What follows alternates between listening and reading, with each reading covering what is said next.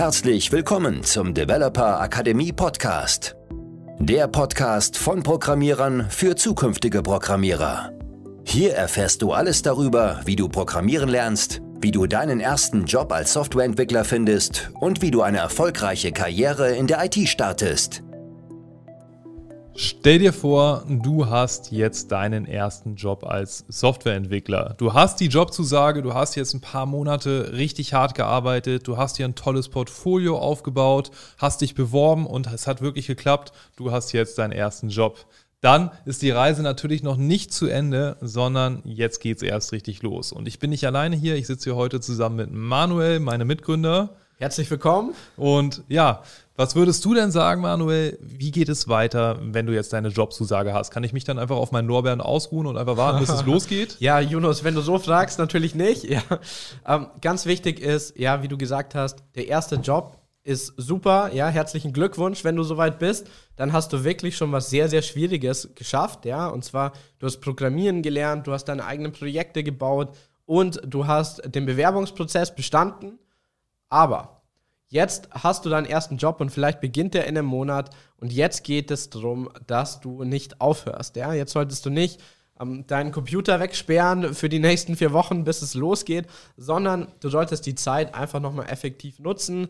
Also bleib drin, programmier weiter, ja, bleib bei den Technologien die du jetzt gelernt hast auf der einen Seite, aber auf der anderen Seite informier dich bei deinem Arbeitgeber, mit welchen Bibliotheken arbeiten die, mit welchen Frameworks, vielleicht auch mit welchen Programmiersprachen, mit denen du jetzt noch nicht so viel zu tun hattest.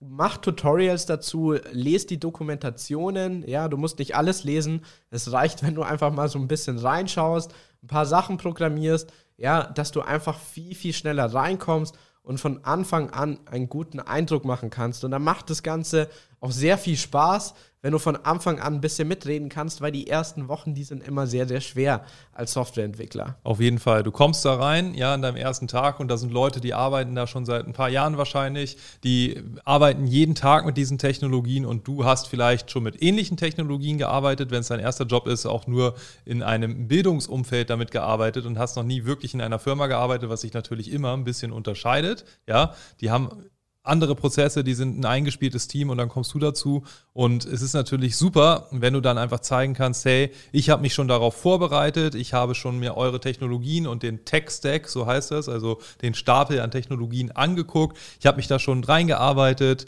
und das macht natürlich gleich einen super guten ersten Eindruck, ja. Und dann wirst du natürlich auch deutlich schneller in das Team zu integrieren sein.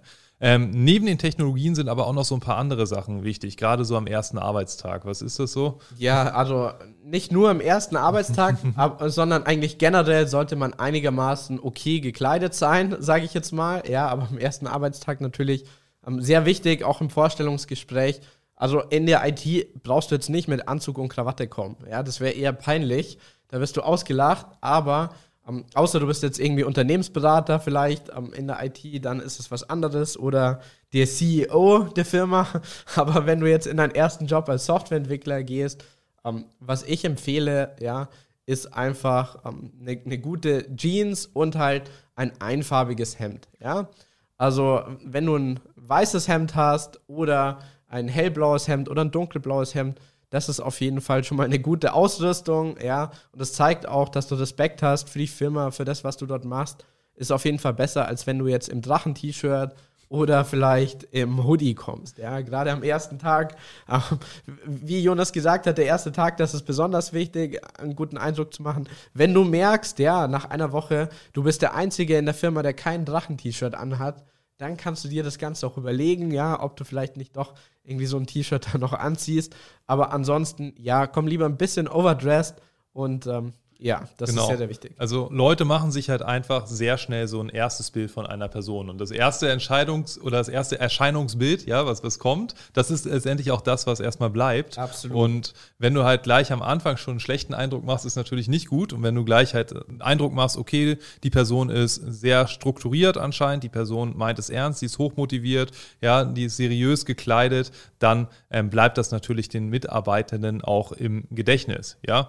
Und bei diesem Drachen-T-Shirt, da spielst du ja auch auf eine ganz spezielle Story drauf an. Wir hatten ja tatsächlich mal einen Bewerber, ja, in einer Arbeitsstelle, wo wir früher mal gearbeitet haben, der war ein unglaublich guter Programmierer, aber das wussten wir natürlich am Anfang noch nicht. Ja, wir dachten einfach nur, okay, da hat sich jemand beworben und der kommt im Drachen-T-Shirt. wir hatten natürlich noch keine Ahnung, was diese Person auf dem Kasten hat, ja, und da gab es dann wirklich eine starke Diskussion, die hatte, ob die Person überhaupt die Chance bekommt, bei uns zu arbeiten. Ja, vor allem auch zwischen der Personalabteilung und den Programmierern, ja, genau. den, den IT-Lern. Die IT-Ler haben gesagt, hey, der ist klasse, den wollen wir unbedingt haben. Und die Personalabteilung hat gesagt, ja, also wer einfach nicht die Grundkenntnisse hat in der Etikette, den wollen wir eigentlich gar nicht bei uns haben. Aber die ITler haben sich Gott sei Dank durchgesetzt. Und ja, es hat sich dann herausgestellt, dass es ein Top-Entwickler war, der super ins Team gepasst hat. Und vermeide einfach alles, was halt am Anfang dazu führen könnte, dass man dich unterschätzt oder dass man dich da gering schätzt. Ja, ist leider so, das spielt natürlich auch eine Rolle. Absolut. Und eine Sache, die natürlich auch noch wichtig ist, ist nicht nur, dass du halt gut gekleidet bist und dich vielleicht auskennst, sondern auch, dass du wissbegierig bist. Ja, komm auf keinen Fall in die Arbeit und sag, hey, ich bin der coole Typ, der schon alles weiß, ich kenne mich hier perfekt aus, sondern sei einfach ein bisschen humble, würde man auf Englisch sagen. ja, ja. Ähm, bisschen zurückhaltend und vor allen Dingen wissbegierig. Ja, das heißt, nimm dir auch gerne so einen Notizblock mit. Ja, absolut. Das macht einen richtig guten Eindruck. Ja, wenn du einfach ein kleines Notizbuch oder so dabei hast und einfach mitschreibst und sagst, okay, ähm, erzählt mir doch mal, wie ist euer Prozess, wie ist euer Release-Cycle, mit welchen Technologien arbeitet ihr genau, ähm, wer arbeitet an was und dass du dir das dann mitschreibst. Ja, das macht einen super Eindruck. Absolut, das ist extrem wichtig und es wird dich auch wirklich weiterbringen. Also im Prinzip führt es zu zwei Dingen. Nummer eins ist, du zeigst, dass du dich für andere Leute interessierst. Und Nummer zwei ist halt ganz klar, dass du dann auch ein Notizbuch hast, aus dem du auch nochmal lernen kannst, ja, wenn du da zum Beispiel abends die wichtigsten Themen notierst. Ja, und das ist auch schon ein gutes Stichwort, weil was ich vor allem bei so Remote, also bei Homeoffice-Stellen, immer wieder sehe, ist, dass sich Anfänger am Anfang ein bisschen schwer tun, richtig zu kommunizieren, was sie eigentlich schaffen. Ja? Und da ist ein wirklicher Killer-Tipp, sage ich jetzt mal, ähm, der wahnsinnig wertvoll ist, ist, dass du gerade in den ersten Wochen deinem Senior-Entwickler, deiner Chefin einfach eine Mail schreibst am Ende der Woche, was du alles gemacht hast, was du alles gelernt hast, ähm, was du alles entwickelt hast in dieser Woche und da einfach nochmal direkt auf dich aufmerksam machst, dass du ein wertvolles Teammitglied bist oder zumindest auf dem Weg dazu bist. Und das ist wahnsinnig wertvoll und alleine dieser Tipp ähm, wird dazu führen, dass es sich schon wahnsinnig gelohnt hat, diese Podcast-Folge gehört ja, zu haben. Ist echt ja. der Killer-Tipp tatsächlich, weil es macht kaum jemand. Und ganz ehrlich, bei Programmierern ist es halt häufig so, dass man gar nicht mitbekommt, was die Person genau macht. Ja, da sitzen einfach Leute an ihrem Computer, hängen häufig fünf Stunden an Bugs und dann kommt halt der Manager und fragt, ja, an was arbeitest du?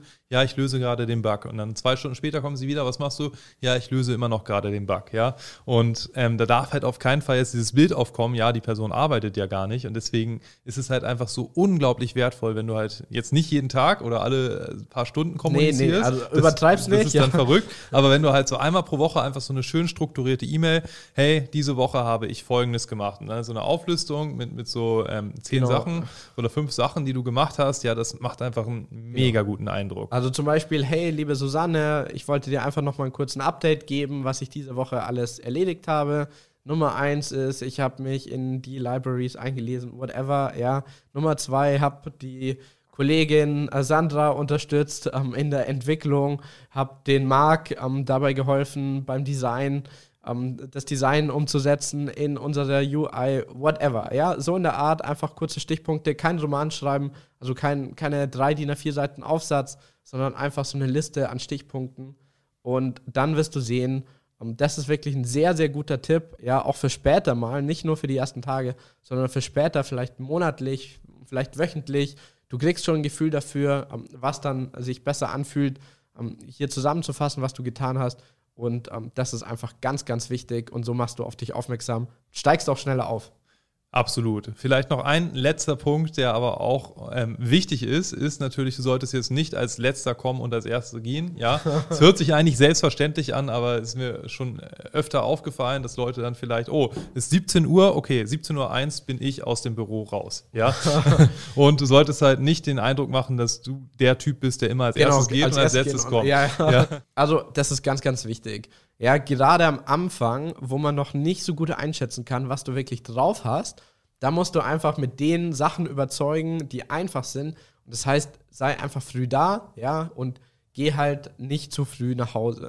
Das ist ganz, ganz wichtig, gerade in den ersten Wochen, in den ersten Monaten. Später ist es auch mal okay, wenn du mal ein bisschen später kommst oder ein bisschen früher gehst, ja, je nachdem. Aber am Anfang ist das wahnsinnig wichtig und das führt wirklich auch da, dazu, dass du schneller befördert wirst, ja, und dass du eher in, dem, in deinem Gehalt steigst, ja. Das hat ganz viele positive Effekte. Da gibt es meines Wissens auch einige wissenschaftliche Untersuchungen dazu.